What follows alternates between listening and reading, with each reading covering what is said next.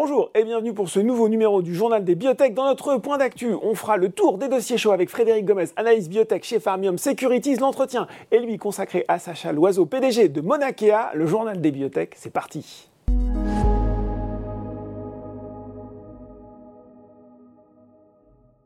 Et je retrouve pour ce point d'actualité Frédéric Gomez, analyste biotech chez Farmium Securities. Bonjour Frédéric. Bonjour Laurent. Bon, il s'est encore passé euh, plein de choses dans le secteur, euh, des bonnes puis des moins bonnes. Euh, on, va, on va commencer par les moins bonnes pour, pour finir par les bonnes. Allez, pour se mettre une, une petite touche d'optimisme sur cette semaine, on va commencer donc par les moins bonnes avec Gensight. Gensight qui a annoncé le retrait hein, de sa demande d'autorisation de mise sur le marché de son produit Lumevoc. ce qu'on comprend à peu près entre les lignes, c'est que les discussions n'ont pas avancé dans la façon dont l'aurait souhaité Gensight avec les autorités réglementaires, pour le dire simplement. Non, alors c'est factuel. Alors pour, pour les suiveurs du, JDB, mm. on avait évoqué ce dossier en septembre 2020 et on avait un peu rappelé les, fondamentaux, c'est-à-dire que il faut quand même avoir toujours à l'esprit que d'un point de vue réglementaire et sur le plan statistique, les études cliniques de phase 3 étaient négatives, puisqu'il n'y avait pas eu d'efficacité sur le critère primaire euh, qui avait été démontré par rapport aux comparateurs. Ce n'était pas statistiquement significatif. Et à l'époque, on avait aussi dit que la stratégie réglementaire mise, euh, mise en place par Gensight, et ça on peut pas leur reprocher, mm. qui avait été de dire on va travailler en changeant de comparateur, en utilisant l'histoire naturelle de la maladie. Expliquer un petit peu, contextualiser. Voilà, en présentant ça aux, agences, euh, on avait souligné le fait qu'il serait intéressant de voir comment l'agence européenne IMIA réagirait à cette tactique sachant que sur le plan méthodologique, mm. il y a des règles très claires mm. au niveau des agences pour avoir une AMM. Donc mm. il faut que le produit démontre la supériorité par rapport au comparateur qui a été utilisé dans la même étude clinique. Euh, et là, bah, malheureusement, on s'est rendu compte que l'IMIA était restée sur euh, sa position initiale, c'est-à-dire qu'elle n'a pas accepté euh, le, ce qui en fait il y a un espèce de biais méthodologique, puisqu'au final, on a une analyse qui est rétrospective, puisqu'on a une étude d'un côté et puis une autre et on va comparer les résultats, on va essayer de les, mêler.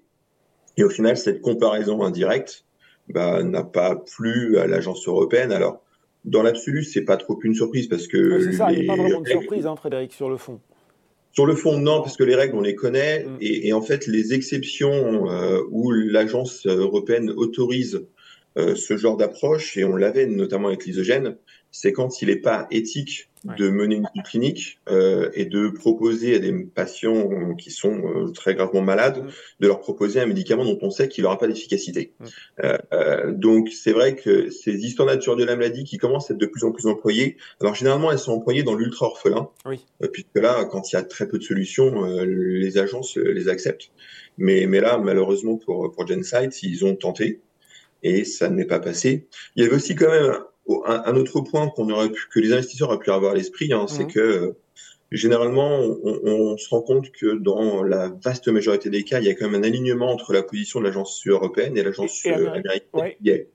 Et le fait que la FDA, euh, sur un dossier préclinique euh, qui était euh, similaire, le dossier clinique, on avait quand même globalement les mêmes datas, que l'agence américaine, elle, était très claire en disant qu'elle voulait avoir une nouvelle étude clinique. Mhm il aurait été curieux que l'agence européenne euh, accepte euh, alors qu'il y avait une demande de la part de l'autorité américaine. Voilà, donc parce que le risque, si jamais la nouvelle étude de phase 3 est négative, et que dans le même laps de temps, euh, l'Europe avait dit oui. ça aurait été, oui, ça, aurait été compliqué en termes de crédibilité. Frédéric, moins 70% pour le cours du titre en un mois. Les investisseurs, le, marché, pour le dire comme ça, bah, valorisent plus grand-chose cette Zensight. Est-ce que c'est fin de partie? Est-ce qu'il y a encore un espoir de rebondir? Alors, malheureusement, on a eu un précédent sur une thérapie génique avec l'isogène qui est fini en procédure de sauvegarde et même en retraitement judiciaire, puisqu'il n'y a pas eu d'offre de reprise. Euh, il faut souhaiter que pour Gensight, ce soit pas la même issue. Alors c'est vrai que Gensight, il y a aussi le problème, on en parlera pour le dossier suivant, il y a aussi une faiblesse au niveau du cash, mm. puisqu'ils font du cash que jusqu'au mois de juin et, et, et on voit pas comment, à l'heure actuelle, ils sont pas en mesure au final de financer une nouvelle étude clinique que leur imposeraient les agences. Alors on le sait déjà pour les US et maintenant on le sait pour l'Europe. Mhm. La différence quand même qu'on voit euh, entre l'isogène et Gensight, c'est que euh, la taille n'était pas la même, le montant des, le montant des fonds levés n'était pas le même. Mhm. Donc on peut penser qu'il euh, y a quand même un, un pool d'investisseurs au niveau de Gensight qui n'a pas intérêt à voir la société disparaître. Alors après, quelle va être la solution? Est-ce que il y a des discussions pour un financement. Euh, de toute façon, c'est probable, c'est même sûr et certain qu'ils discutent. Toutes les options sont sur la table mmh. et ils euh, ils s'activent pour euh, pour en trouver une qui soit la plus satisfaisante possible. Alors après, est-ce que c'est un refinancement qui se fera dans des conditions, ben on le verra, qui sont sans doute un peu douloureuses à voir. Maintenant, il faut refinancer la société d'une manière ou d'une autre. Est-ce qu'une société privée euh, pourrait être intéressée par une, une fusion avec Gensight pour avoir accès à une cotation mmh. sur Euronext? Encore faut-il que cette société privée soit elle-même bien financée, parce que si vous faites une fusion, mais qu'au final il faut refinancer le nouvel ensemble. C'est toujours aussi compliqué, oui.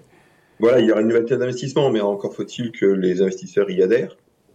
Maintenant, j'ai la faiblesse de croire que, à la différence de l'isogène, euh, il y a quand même un intérêt pour que Gensight euh, reste en vie. Bon, on va suivre. Mais, ouais. mais à, voir quelle va être la solution, mais mais c'est pas la, la, la baisse, c'est pas surprenante parce que parce que c'était à la hauteur des attentes. Je pense qu'il y a beaucoup d'investisseurs qui y croyaient encore, et le fait que le dossier était retiré, malheureusement, ça nous rappelle un peu ce qu'on avait vu avec DBV et Eritech, qui, euh, par le passé, avaient aussi retiré des demandes d'AMM en Europe.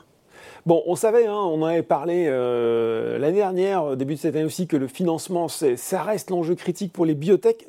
Autre exemple, si je puis dire, avec Nanobiotics, euh, qui, a, récemment euh, publié notamment l'état de sa trésorerie. Euh, Nanobiotics assez transparent en disant que bah, voilà, il y avait, il y avait un sujet, il y avait un sujet de refinancement à court terme et qui a expliqué également où il en était de ces différentes études. Là aussi, très mauvaise réaction des investisseurs, moins 40% en une semaine. Est-ce que là, là aussi, il y a un petit peu péril dans la demeure pour Nanobiotics? Alors, il y a, y a pas dans la demeure parce que c'est une société qui est euh, positionnée en oncologie. On sait que les études cliniques en oncologie, elles coûtent de l'argent. Donc, quand vous avez une perte nette qui est de 57 millions d'euros, c'est quand même important, euh, surtout à, à, la taille d'une à l'échelle voilà, française. Mm.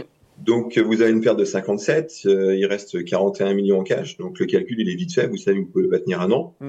Euh, il faut aussi se rappeler ce que ce qui a dû marquer profondément les investisseurs, c'est que jusqu'à la fin de l'année dernière, octobre-novembre, la société communiquait encore jusqu'une situation de trésorerie qui leur permettait d'aller jusqu'à 2024. Ouais. Et là, en fait, depuis 2024, on se rapprochait quand même de, des, des datas cliniques euh, de l'étude Nano X-Ray.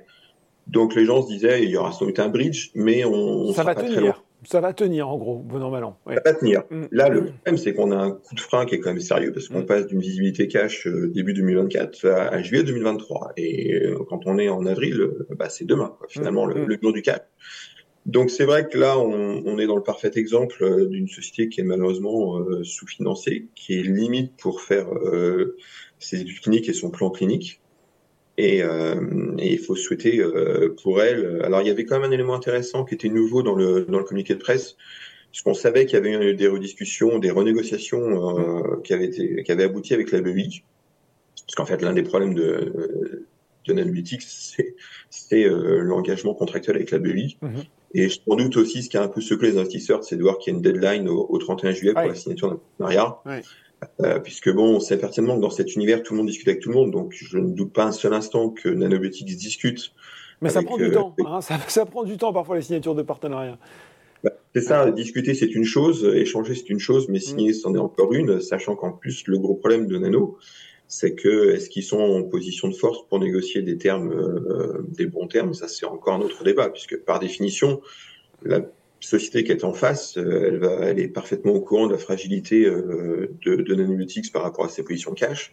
Et pour aller chercher des gros upfronts ou ce genre de choses, c'est pas toujours simple. Alors après, voilà, je pense qu'on est un peu confronté même à la même situation que, que, que Gensight, c'est-à-dire qu'il faut trouver une solution rapidement. Et il faut souhaiter que le management de Nano euh, bah, puisse euh, fixer le problème. Mais là, une fois de plus, un peu comme Gensight, la réaction des marchés, quelque part, elle est, elle, est normale, puisque dans le contexte actuel, euh, sachant que bon, sur Nano X-Ray, il va falloir attendre les, les top lines de l'étude. Euh, ce sera pas avant le deuxième semestre l'année prochaine, donc il y a encore un peu de temps. Et, en plus, Frédéric, peut-être ce qui, ce qui marque aussi dans ce communiqué, c'est qu'outre l'aspect financier, on, trouve, enfin, ou en tout cas, on, on lit beaucoup plus de peut-être de prudence qu'avant dans Nanobiotics, dans le déroulement même et les résultats escomptés sur cette essai clinique. Ça, c'est plutôt euh, nouveau dans le discours, je trouve. Alors, c'est nouveau parce qu'on peut pas reprocher aux entrepreneurs d'avoir un biais positif et, de, bah, par définition, ce sont des gens qui sont naturellement optimistes sur les chances de succès et, sur leurs actions au quotidien. Euh, maintenant, oui, on sait très bien qu'une étude clinique, euh, on l'a vu malheureusement par le passé dans les bibliothèques françaises, on a rarement eu des, des études cliniques euh, de phase 3 qui étaient, qui étaient clean au niveau des data. Mm. Euh, on l'a vu avec DBV, on l'a vu avec Gensight, il y en a plein d'autres qu'on pourrait citer. Euh, maintenant, le, le, fondamentalement, le gros problème des sociétés de, de bibliothèques françaises, une fois de plus, c'est que les budgets R&D sont trop faibles à l'année parce que la trésorerie est trop faible et qu'il y a très peu de bibliothèques au final qui qui ont des, qui ont des ressources financières suffisantes pour, euh, pour faire des études. Alors, je vais pas dire des études de qualité, mais pour être dans une robuste, on va dire. En tout, cas, en tout cas, on n'a pas de regret. C'est-à-dire que le problème des bibliothèques françaises, c'est qu'elles sont quasiment obligées de, de, faire le plus avec le moins. Ouais. Et euh, ça veut dire on n'ouvre pas assez de centres cliniques, euh, on n'ouvre pas assez de pays, on est en retard sur le recrutement, donc on va essayer d'élargir, mais et, euh, et le problème aussi, c'est que bien souvent les études cliniques sont laissées entre le main des CRO rares sont les sociétés qui ont leurs propres attachés recherche clinique en interne. Mm. Et au final, quand on vous ouvrez des dizaines de centres, il faut aller auditer ces centres, il faut être sûr qu'il n'y a pas de déviation, il faut être sûr que les investigateurs travaillent bien, qu'on recrute les bons patients. Et, euh, et par moment, bah, il y a des voilà, il y a des petits soucis qui se produisent. Ouais. Et toute une problématique aussi, ça, hein, effectivement, euh, sur le déroulement des essais, la façon de les mener. Mais euh, on avait quand même envie de terminer justement par une bonne nouvelle. Voilà, après ce qu'on vient de se dire, Medincel et Teva sont partenaires qui ont annoncé l'approbation par la FDA de MDC IRM euh, et donc le médicament qui sera disponible bientôt avec son nom commercial Uzedi. Voilà, ça y est, on a une autorisation de mise sur le marché pour un produit d'une biotech française. Euh, ça, ça fait quand même chaud au cœur. Bah, on peut dire champagne parce que ça fait quelques temps qu'il n'y avait pas eu d'AMM, ouais. euh, euh, surtout aux US. Mm. Euh, mon Nicox a réussi avec son partenaire euh, mais non, non, c'est toujours une bonne nouvelle quand on voit qu'une société y arrive. Euh, là, on n'avait pas trop de doutes sur l'issue, même s'il y a eu un contretemps euh, l'année dernière, oui. puisqu'il y a eu encore un de, de, six mois. Maintenant, une fois de plus, les, la phase 3 qui avait été menée, conduite par euh, Teva, ouais. était positive. Donc là, il n'y avait pas de doute sur la qualité des datas. Maintenant, le vrai enjeu au final sur euh, sur c'est euh, c'est les perspectives commerciales. Ouais. Euh, on a vu que Teva avait communiqué d'une façon quand même plutôt optimiste et encourageante, puisque début février, lorsqu'ils ont publié leurs résultats, hein, ils ont clairement dit qu'ils espéraient prendre 20% du, du, marché, sachant que c'est un marché de 4 milliards, donc vous faites le calcul, c'est quand même un, un, chiffre pas inintéressant. C'est pas mal. Et, et ouais. plutôt, plutôt, pas mal, puisque Medicel va toucher des royalties euh, sur ce, sur ce montant-là. Euh, ce qu'on sait aussi, c'est que ce sera, en fait, Teva va utiliser la même force de vente qu'un qu produit qui s'appelle Ostedo, -hmm. qui fait un milliard de chiffre d'affaires aux US et qui pour traiter, en fait, les, les dyskinésies, euh, notamment, alors, les patients schizophréniques peuvent avoir des dyskinésies tardives, hein, qui sont des mouvements euh, du corps involontaires incontrôlés. Mm -hmm. Donc, quelque part, la force de vente qui va utiliser, euh, que va utiliser Teva, elle, elle, est parfaite. Teva a communiqué sur le fait qu'il voulait rentrer dans la schizo. Donc, euh, donc, on peut penser que Teva va mettre les moyens pour. Après, l'enjeu fondamental sur, sur ce produit-là, c'est les questions de remboursement aux US, mmh. qui peuvent être aussi très compliquées. Et là, le communiqué de presse de Teva était aussi très bien fait, mmh. parce que si vous descendez tout en bas du communiqué de presse, ils indiquent le prix grossiste du produit, en fonction de la dose, hein, par mois et par patient. Oui. Mais ils mettent déjà euh, une, une, précaution en disant que le prix qu'ils indiquent ne sera pas le prix net par patient, que là-dessus, il y a des discounts, des rebates. Et maintenant, tout l'enjeu pour Teva, au final, ça va être d'être sur ces fameux formulaires des, des payeurs comme euh, Express Script, euh, Optum, CVS, et, et d'essayer d'avoir une position euh, plutôt bonne, euh, puisqu'on sait qu'il y a plusieurs mécanismes aux US, tout ce qui est Step ID, de Prior Authorization, qui fait que c'est pas aussi simple que ça par moment d'être euh, d'être prescrit sur le plan administratif. Euh, et on, va voir ce qui, ce qui, ce qui va en être. Il va être intéressant de, de voir un peu les trois premiers trimestres, -hmm. parce qu'on peut penser que Teva fait le travail en amont pour être sur ces fameux formulaires. Euh, et on va suivre en fait le nombre de vies couvertes, parce que ce qu'on calcule, c'est le nombre de dizaines de millions de vies couvertes, puisque chaque plan a ses propres assurés, mmh. et donc il y a des plans qui ont plusieurs dizaines de millions de vies couvertes, et ce qu'il faut, c'est les empiler pour avoir un accès le plus large possible sur les patients commerciaux. Mais il va être intéressant de voir un peu comment le lancement va se va se, poser, va se passer, euh, et on peut penser quand même la bonne nouvelle pour Medincell, c'est que le lancement est, est dans les jours qui viennent, les semaines qui viennent. Donc on peut s'attendre quand même à des, à des royautés sur, dès, le, dès le deuxième trimestre de, de 2023 ce qui sera une, bonne chose en plus du milestone qu'ils vont toucher. Bon, et on voit que hein, même quand on a sa phase 3, quand on a cette autorisation de mise sur le marché, c'est pas encore fini. Il faut réussir euh, euh, sa phase de commercialisation. Euh, c'est vraiment exigeant comme secteur, les biotech. Merci beaucoup, Frédéric, pour ce, pour ce point d'actu. Merci, Laurent. Tout de suite, dans le journal Les Biotech, c'est l'entretien.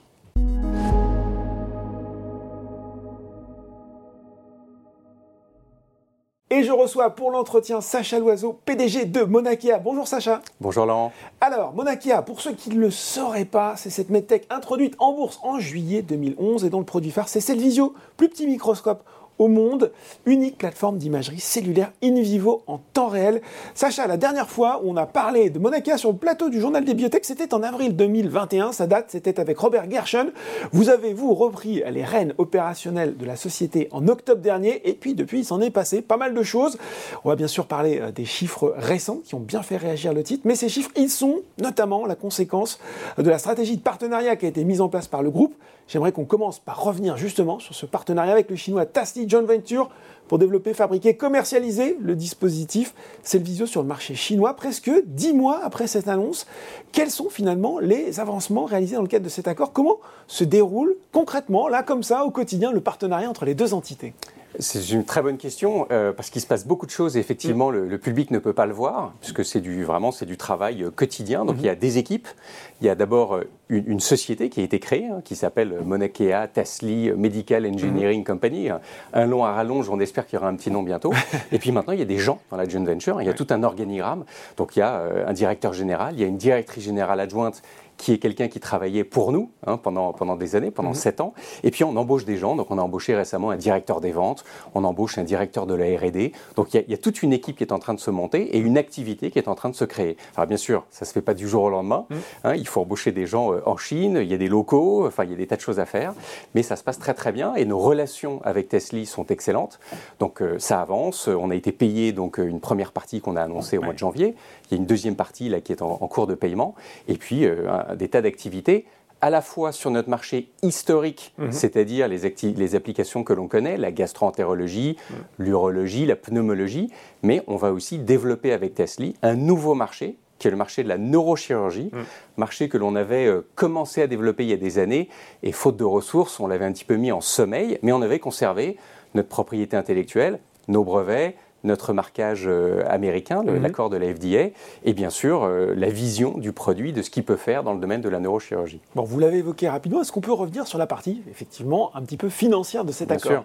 Bien sûr, c'est une partie très importante parce que ne nous mentons pas. Euh, elle fait partie des raisons pour lesquelles c'est intéressant de mm. faire aujourd'hui pour nous une joint venture en Chine. D'abord parce que le marché chinois est immense, et, d'ailleurs on a des concurrents maintenant qui apparaissent sur le marché chinois, qui est un, je dirais, un signe euh, positif, puisque quand il y a des sociétés chinoises qui investissent beaucoup pour nous copier, parce qu'évidemment mm. elles veulent nous copier, ça veut dire qu'il y a un grand marché. Mais l'accord financier, c'est 10 millions de dollars, mm-hmm. donc aujourd'hui 9,1 ou 2 millions d'euros euh, qui sont payés à Monakea upfront, c'est-à-dire avant les ventes, avant la réalisation des produits, avant tout ce qui va se passer plus tard. Euh, donc ça, c'est très important. C'est du financement non dilutif. Mhm. Et il faut rappeler que contrairement à d'autres accords où la société avec qui on fait une, joint venture va prendre une participation dans la société mère, ça n'est pas le cas du tout ici. Au contraire, c'est nous qui possédons en gros la moitié de la joint venture. Mhm. Société qui est financée par Tesla. Donc ça, c'est quelque chose que je pense que les gens n'ont pas encore bien réalisé. La joint venture mm. est financée par Tesla. Elle est, j'ai envie de vous dire, mieux financée que Monakea aujourd'hui. donc ce qui est un peu, un peu, un peu euh, finalement hallucinant, mais c'est le cas. Et donc la joint venture a les moyens de faire ce qu'elle doit faire, mm-hmm. c'est-à-dire augmenter notre présence sur le marché chinois, qui est un marché très important, sur lequel nous étions présents déjà depuis euh, une dizaine d'années, mm-hmm. mais en plus, comme je l'ai dit, développer un nouveau produit avec un marché cette fois-ci mondial. Bon, je ne peux pas résister à l'idée de vous poser cette question. Parce que beaucoup d'investisseurs particuliers s'imaginent déjà une OPA possible de la part de Tasly sur Monakea. C'est quoi votre avis sur le sujet? Alors non, je ne pense pas que ça soit la vision de Tasly du tout de faire une OPA sur Monakea. Je pense que Tasly veut euh, prendre une position importante dans, le, dans les dispositifs médicaux. Hein. C'est mhm. une boîte pharmaceutique, familiale, qui est bien connue, hein, qui a déjà d'autres joint ventures au mhm. Nasdaq ou, ou d'ailleurs en France. Elle veut euh, aujourd'hui avancer sur le domaine de la medtech et du digital. Mhm. On est absolument parfaitement alignés avec leur stratégie. Et on a, nous, d'autres partenaires dans le domaine de l'imagerie moléculaire qui sont très intéressants aussi pour Tesla d'ailleurs, que j'ai déjà mis en contact avec Tesla, et avec mhm. qui nous avons des discussions. Donc je ne pense pas que ce soit une OPA de Tesla qui soit euh, aujourd'hui dans les cartes. À l'ordre du jour. À l'ordre du jour. En plus, pour une société comme nous, franchement, euh, s'il y a un jour OPA, ou plutôt rachat, ça sera mhm. un rachat, disons, amical. Ça ne sera pas une OPA hostile. En revanche, il y a d'autres sociétés, bien sûr, qui seraient intéressées par, par racheter Monakia, et, c'est possible que, que, ça arrive. Et j'ai envie de vous dire un truc euh, aujourd'hui, c'est qu'à ce moment-là, le prix ne sera pas le, sujet. C'est ça qui est intéressant et, je pense que les investisseurs doivent réaliser ça. C'est que si un jour une grande société américaine qu'on connaît bien ou une autre mhm. décide que la technologie de Monakea est absolument clé pour sa stratégie, ça n'est pas le prix. Ils trouveront les fonds, a priori. Euh, de toute façon, comme on sait que nos valorisations en. France restent des valorisations relativement basses, hein, mm. même des centaines de millions, c'est très bas pour des sociétés comme ça, ça ne sera pas le prix euh, le, sujet. Donc je pense que c'est ça qu'il faut se mettre euh, dans, la tête. Est-ce que, sur quelles prochaines étapes vous pourrez communiquer prochainement sur, sur ce partenariat avec Tasly? Alors, d'une part, effectivement, il y a des, des milestones importants mm-hmm. avec le partenariat avec Tasly, donc il y aura des, des, lancements commerciaux dans d'autres régions de la Chine. Et puis on espère le, lancement vraiment du, nouveau produit euh, pour la neurochirurgie. Ça va venir un peu plus tard. Euh, mais j'ai envie de vous dire surtout que notre stratégie annoncée depuis maintenant euh, presque un an, c'est une stratégie de développement par partenariat. Et donc là, évidemment, vous imaginez bien, quand on a annoncé ça, les discussions avec Tesla étaient déjà bien avancées. Hein. On, savait qu'on était mhm. proche d'un partenariat. Et puis, on a des discussions avec beaucoup d'autres sociétés depuis longtemps. Et ce qui est intéressant, c'est que nous, on discute maintenant pas uniquement avec des sociétés de medtech, mais aussi avec des boîtes de biopharma et de pharma. Tasly est une boîte de pharma. Mm. Telix Pharmaceuticals, avec qui on travaille déjà depuis longtemps en Australie et qui est une boîte qui a un parcours extraordinaire. J'invite les investisseurs à regarder le parcours boursier de Telix, hein, qui vaut maintenant plus de 3 milliards de dollars australiens. Quand on a commencé avec eux, il valait un dixième de ça, même pas. C'est une boîte avec qui on a une vision commune de réunir leurs molécules et notre technologie. Mm. Même chose avec euh, d'autres sociétés euh, privées ou publiques, euh, comme bien sûr Johnson Johnson, avec qui on travaille depuis maintenant un petit moment sur la pneumologie interventionnelle et donc le très grand marché du cancer du poumon. Bon, on va peut-être reparler partenariat un peu plus tard, mais là, il faut justement qu'on s'arrête un petit peu sur les chiffres. On a eu euh, beaucoup de publications, peu de temps les résultats 2022, le chiffre d'affaires du T1 2023. On va décomposer un peu euh, tout ça, toute cette séquence. On va commencer par 2022. Quels sont les chiffres qu'il faut retenir de l'exercice écoulé, notamment sur l'orientation des ventes de Monakea Bien sûr. Alors, euh, deux choses importantes. D'abord, on avait annoncé en début 2022 qu'on mhm. que on avait comme objectif stratégique de maintenir nos ventes, mm. alors même que nous réduisions la voilure euh, commerciale, c'est-à-dire le nombre, vraiment de façon pratique, le nombre de gens sur le terrain. Mm. Donc on a réduit aux États-Unis, on a réduit en Europe, et on a réussi notre pari. Donc à quelques pourcents près, on a maintenu nos ventes historiques de Cellvisio aux États-Unis, euh, en Amérique du Sud, en Europe euh, et en Asie. Alors là, c'est un peu différent, puisque mm. justement, en Asie, euh, à partir du milieu de l'année dernière, on a signé l'accord avec Tesla et on a cessé de vendre à notre distributeur directement, puisque Tesla devenait, enfin, notre JV allait devenir notre, notre distributeur principal. Mhm. Donc, première chose à retenir, on a gagné le pari, c'est-à-dire qu'on a rendu nos, ventes beaucoup plus, beaucoup plus efficaces. Donc on a aujourd'hui, euh, j'ai envie de dire, un petit, euh, je ne vais pas dire embryon, mais quand même une, société aux États-Unis mhm. qui est presque rentable, c'est-à-dire qui arrive à faire 700, 800 000 dollars de ventes par vendeur, ce qui est un chiffre qui, dans le domaine de la medtech, est finalement assez raisonnable, mhm. et on va réussir à sûrement taper le, million de dollars par vendeur. Donc là, on est, on est très content. Deuxième chose qu'on peut voir sur 2022, c'est qu'on a réduit notre cash burn. On a réduit nos mhm. dépenses d'à peu près 4 millions. Alors, certains diront ça n'est pas encore suffisant. Je suis d'accord. le problème d'une medtech, c'est qu'on doit maintenir une R&D solide, parce que c'est... L'innovation, c'est la clé. Hein. L'innovation, c'est la clé. C'est la valeur future de la société. Donc évidemment, on a encore 25 personnes en RD. Oui, ça coûte cher, mais c'est absolument nécessaire. Mm. On a lancé des tas de nouvelles choses depuis maintenant 2-3 ans. Une nouvelle génération de Cellvisio. On a maintenant un système d'itération où tous les 6 mois, on sort des choses nouvelles. Ça, c'est très important. Deuxièmement, le réglementaire, le clinique, mm. la qualité. Tout ça, ce sont des choses malheureusement qu'on ne peut pas, euh, pas compresser. sur ces sujets. Et on ne peut pas mégoter parce qu'on est dans un environnement réglementé mm. où on ne peut pas dire bon ben finalement euh, voilà avec une personne en qualité on va s'en sortir. Et déjà nos équipes souffrent, hein, elles, sont, euh, elles sont sous pression, mm. elles font beaucoup de choses avec peu ce qui est le cas de toutes les medtech et mm. toutes les biotech françaises. Euh, donc voilà, donc, donc on a réduit la voilure. Ça veut dire qu'on s'est mis, grâce à l'accord Tesla aussi, à l'abri de problèmes immédiats de cash, hein, ce qui est très important. Euh, donc on a une visibilité qui nous permet aujourd'hui de nous avancer sereinement, en sachant que on continue sur une bonne trajectoire à la fois de nos ventes entre guillemets historiques, mais aussi qu'on avance sur la possibilité d'établir de nouveaux partenariats dans de nouveaux domaines. Bon, Stabilisation euh, des ventes, vous l'avez dit, en 2022 avec une équipe réduite, mais le coup de boost pour le titre, il est venu justement de ce chiffre d'affaires du T1 2023. Alors il y a une croissance de 121, 121% pardon, euh, bénéficiant notamment de la reconnaissance des premiers revenus de redevance de licences et de technologies liées avec cette fameuse joint venture dont on a parlé.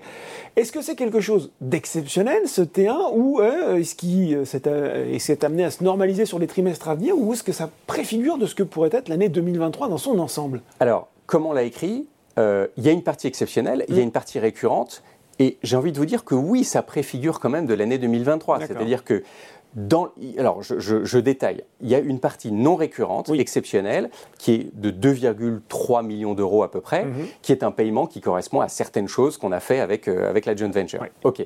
Cette partie-là, elle ne va pas euh, se retrouver dans le deuxième trimestre. En revanche, dans notre nouveau business model et notre nouvelle stratégie de partenariat, mhm. c'est bien ce genre de revenus qu'on veut accumuler. Mhm.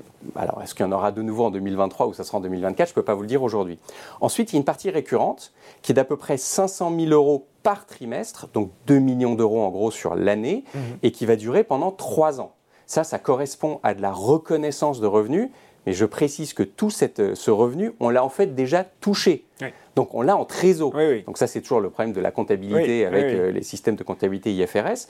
Mais c'est bien parce que ça nous donne mm. de la visibilité sur notre revenu pendant trois ans. Ce qui veut dire que de façon structurelle, on a déjà 4 500 000 euros de plus reconnus en 2023 par rapport à 2022. Bon, donc ça veut dire que notre compte de résultat 2023 sera forcément bien plus euh, sympathique à regarder que le, compte de résultat 2022 et surtout 2021. Donc une belle progression. Par ailleurs, il y a quelque chose que les gens vont, vont, voir apparaître dans les comptes mhm. euh, semestriels, c'est qu'on a des parts de la joint venture. Ces parts sont valorisées. Bien sûr. Et donc on va voir dans nos comptes 2023 euh, de la valorisation des parts, ce qui est intéressant, ce qui est aussi un peu paradoxal, comme je vous disais, parce que finalement, elle représente une partie significative de notre valorisation aujourd'hui. Mhm. Donc on peut dire qu'entre notre cash et la valorisation de la JV, bah, il ne reste plus beaucoup de valorisation de Monakea mhm. elle-même, ce mhm. qui est paradoxal. On espère que les gens vont, vont comprendre ça. Et donc voilà, donc on va améliorer nos fonds propres, on va améliorer notre compte de résultats, on va améliorer notre bilan.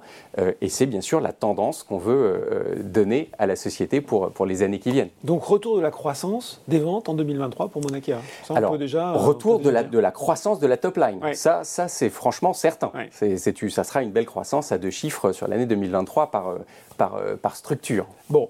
Vous l'avez déclaré récemment et tout au long de cet entretien, effectivement, il y a cette volonté d'élargir des partenariats stratégiques, euh, d'élargir les marchés de Cellvisio. Alors, est-ce qu'il y aura des annonces dès cette année? Et puis, à quoi ressemblerait, ressemblera le partenaire idéal, les partenaires idéaux euh, de Monakea Alors, ils peuvent avoir euh, des, physionomies assez différentes. Il y, en a, il y en a un auquel tout le monde pense, hein. mhm. c'est bien sûr Johnson Johnson. Mhm.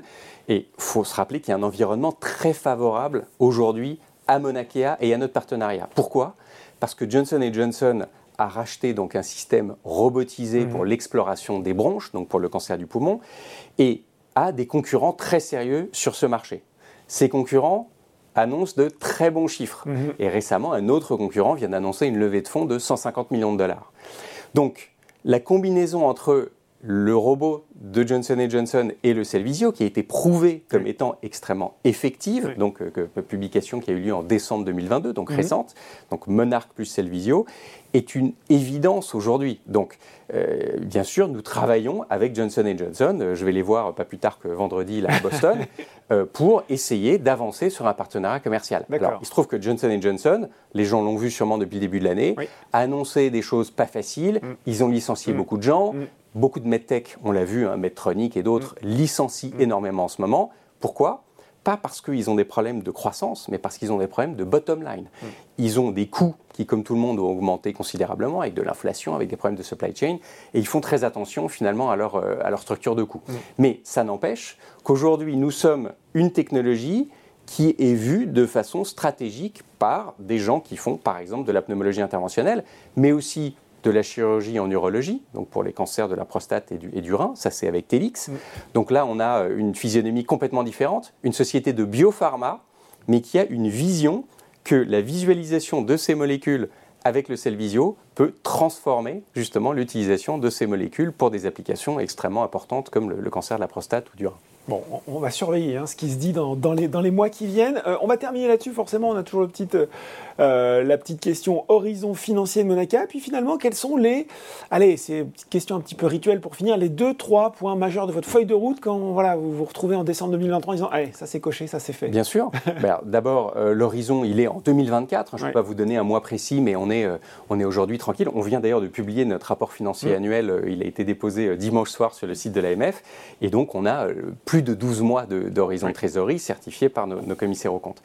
Euh, qu'est-ce qu'on veut cocher en 2023 mm. D'abord, l'opérationnalisation de notre joint venture. Mm. C'est absolument essentiel parce que derrière, bien sûr, il y a d'autres revenus à venir et puis surtout, il y a un grand marché, le, marché chinois.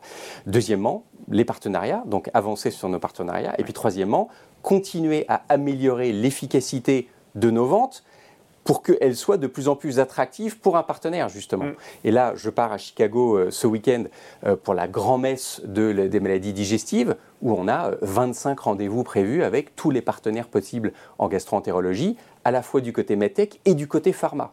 Parce qu'il y a une chose qu'on n'a pas dite et qui me tient vraiment à cœur pour cette année, c'est qu'on a fait une publi en début d'année sur les maladies inflammatoire chronique de mmh. l'intestin, qui est un immense marché mmh.